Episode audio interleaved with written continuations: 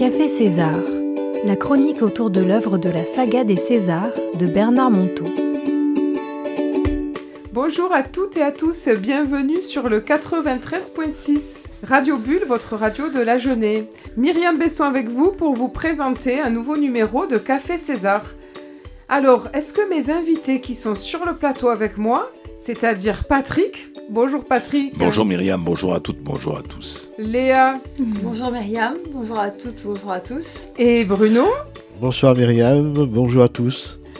Donc je repose ma la question à mes invités. Est-ce que vous êtes prêts à écouter une nouvelle aventure de César? Ah oui, oh oui, oui, oui, oui, oui. Moi non, mais on m'a obligé. Alors. alors, qui est César? Je rappelle aux auditeurs qui ne le sauraient pas encore que c'est un héros de roman. C'est un vieux sage qui nous surprend, qui nous interpelle, euh, qui nous bouscule, mais qui toujours nous fait découvrir quelque chose. L'histoire du jour s'appelle Le maître et l'élève. Il arriva qu'un jour, lors d'une promenade avec son vieil ami César, Jacques fut tout à coup pris par une interrogation cruciale, comme une démangeaison soudaine venant agacer son cerveau. Qu'est-ce qu'un maître spirituel? Qu'est-ce qu'un élève? César était-il un maître? Et Jacques était-il son élève? Mais comment demander une chose pareille au vieil homme sans prendre le risque de se faire rabrouer? Tous deux marchaient en silence, César le nez au vent, et Jacques cherchant les mots. Et puis ce fut plus fort que tout. Tant pis, j'y vais, je me lance, décida-t-il. On verra bien. César, je... Est-ce que... Enfin, je voudrais te demander... Mais qu'est-ce que tu marmonnes, mon vieux lança le vieil homme amusé. J'aimerais savoir, qu'est-ce que c'est un maître spirituel selon toi? Ah ça, c'est une bonne question. Selon moi, c'est seulement un homme qui a envie d'un fils sur terre. Non plus un fils consanguin, mais un fils de l'esprit. Et un élève, c'est un homme qui a besoin d'un père, mais d'un père spirituel. Et quand cette envie et ce besoin se rencontrent, cela fait un grand amour spirituel, c'est-à-dire une expérience bien au-delà de tous les amours charnels. Il eut un long silence, battant la mesure de leurs pas autant que de leurs pensées. Jacques essayait de peser chaque mot de cette réponse, tant avec César il fallait entendre l'ordre des choses. Tout naturellement, le silence fit son office, conduisant Jacques devant une nouvelle démangeaison. Et comment celui qui a envie d'un fils et celui qui a besoin d'un père se rencontrent-ils? Oh, c'est un grand mystère. Ils se cherchent longtemps, sans le savoir, parfois même toute leur vie. Et quand tout être espère dans sa profondeur secrète cette incroyable expérience amoureuse. Et puis un jour, quand les deux sont prêts, ils se croisent. C'est toujours ainsi. Et alors? Et alors, parce que l'un est plein exactement là où l'autre est vide, leur relation est un coup de foudre spirituel, inexplicable la plupart du temps. Ils sont faits l'un pour l'autre, mais à une toute autre dimension que nos élans charnels. Désormais, ils sont compagnons de route, de la grande route intérieure. Et chacun grandit en s'occupant de l'autre. C'est un nouvel étage de l'amour rien de plus. Mais quel mystère pour notre petite espèce que cette expérience au-delà des corps. Oui, je comprends. Le maître n'est pas parfait, il est seulement plein, exactement là où l'élève est vide. Quelle belle définition. Une éternité se passa avant que Jacques ait le courage de poser la question qui lui brûlait les lèvres. Dis-moi, César, euh, ça m'embarrasse de te demander ça. Eh, est-ce que tu es mon maître? Est-ce que je suis ton élève? Ah, mon petit ami, voilà une question riche d'enseignements. Car de deux choses l'une. Ou bien c'est le cas et tu n'as pas besoin de le demander, ou bien ce n'est pas le cas. Et là, forcément, il faut le demander pour le savoir. Voilà, c'était l'histoire du jour. Je rappelle que vous êtes bien dans l'émission Café César avec Myriam et ses invités. Nous venons de découvrir une histoire assez profonde, je trouve. Et donc je vais laisser un temps à mes invités pour qu'ils se demandent qu'est-ce qu'ils auraient envie de partager, de confier. Où est-ce que vous êtes touché Oui, Myriam, de suite, euh, j'ai pensé, euh, quand Jacques pose la question, ou se pose la question, de cette rencontre euh, père-fils, on va dire, spirituelle, ça m'a fait penser à la loi d'attraction, une loi universelle qui est euh, au-dessus euh, des lois physiques, quoique ça peut être même une, une loi physique. Voilà, c'est la loi d'attraction, c'est-à-dire un élément attire l'autre et vice-versa. Oui, le plein qui attire le vide, comme des aimants, et le vide qui attire le plein. Voilà, oui. Le, le blanc qui attire le noir, euh, le vide qui attire le plein. euh, Le yin et le yang. le yin et le yang. euh, Avec autre, une autre dimension en plus, c'est-à-dire c'est le maître et c'est l'élève, c'est-à-dire que là aussi il y a un enseignement à, à recevoir pour l'un et à transmettre pour l'autre. Après, je pense que si le, le, le- le maître apprend l'élève, euh, il y a sûrement aussi, euh, connaissant la sagesse du maître, euh, il ne manquera pas d'apprendre de l'élève. Exactement, c'est ce que j'allais dire. C'est une histoire de, de peinture, de peintre et de toile. Qui fait le peintre, qui fait la toile Euh, C'est toujours cette histoire-là. Qui fait l'œuvre oui. Hmm, tout à fait, tout à fait. On apprend toujours des autres. Et c'est ce qui est intéressant dans notre vie. Non seulement on est né pour apprendre, mais on apprend toujours des autres. Et même pour toi, Myriam, qui est enseignante, sais que nos, des- nos tout petits sont nos maîtres. Oui. Et que là aussi, Ouais. cette transmission va dans les deux sens.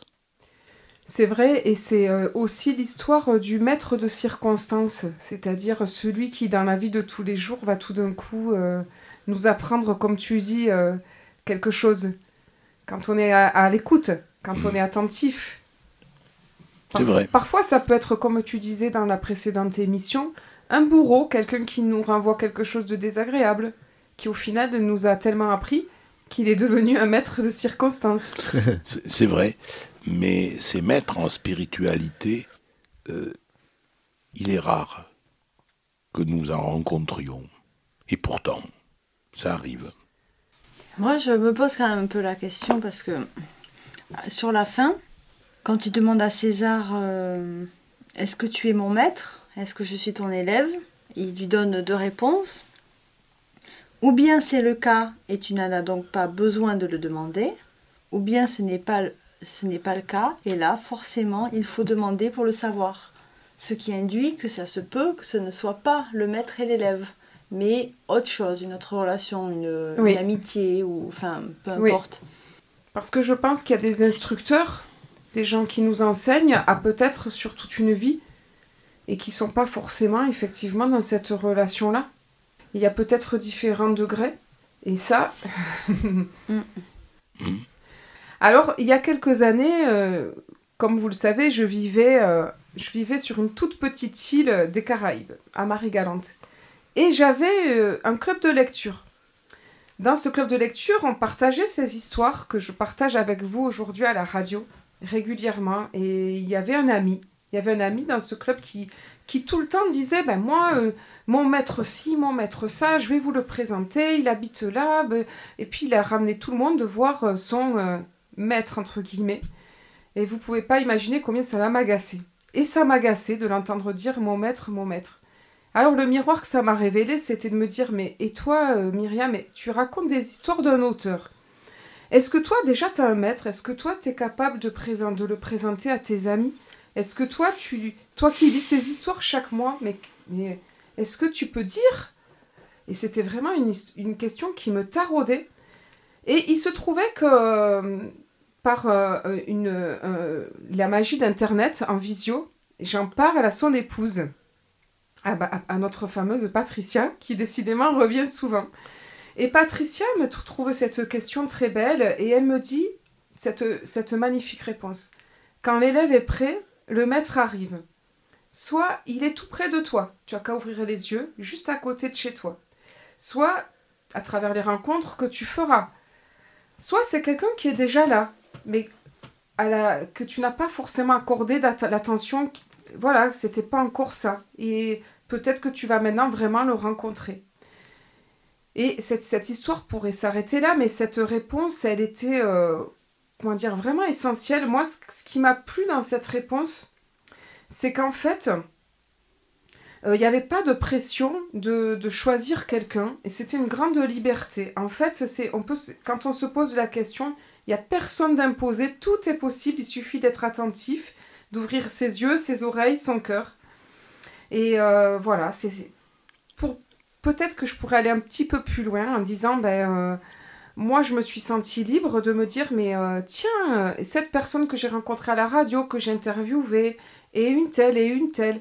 Et puis la suite et la fin de cette l'anecdote on va dire l'aboutissement de cette réponse ça a été que j'ai osé demander à Bernard Monteau à l'époque qui écrivait ces histoires qui étaient accaparées avec mille occupations et dont tout le monde me disait mais non mais enfin Myriam mais jamais il va t'accorder euh, un temps pour que tu puisses rencontrer tes, tes lecteurs. Il a bien d'autres choses à faire. Et donc j'ai eu euh, l'audace de lui demander et il a accordé généreusement un Skype avec tous les membres de mon club de lecture. Voilà pour la petite anecdote. Très belle ce qui prouve la disponibilité et l'humilité de Bernard Monteau. Et qui prouve aussi qu'il ne faut pas s'arrêter à non, ça va pas. À ce que disent les autres, ça, ça a été. Euh... Et d'avoir suivi euh, son, son, instinct, son, son envie, son oui, cœur. Son envie, oui. Mm. Alors aussi, euh, les personnes de mon club de lecture ont toutes participé au feuilleton radiophonique César l'éclaireur, donc ça donne aussi un petit plus pour avoir envie de les rencontrer. Exactement. Alors, mes invités, est-ce que vous auriez quelque chose à rajouter avant la suite de cette émission? Oui, euh, ben, en fait, comme tu l'as dit, ou presque, euh, la leçon arrive quand l'élève est prêt. Je crois que c'est c'est la, la, la, la, leçon justement que, pourrais, euh, que je pourrais tirer pour ma part de, de cette histoire.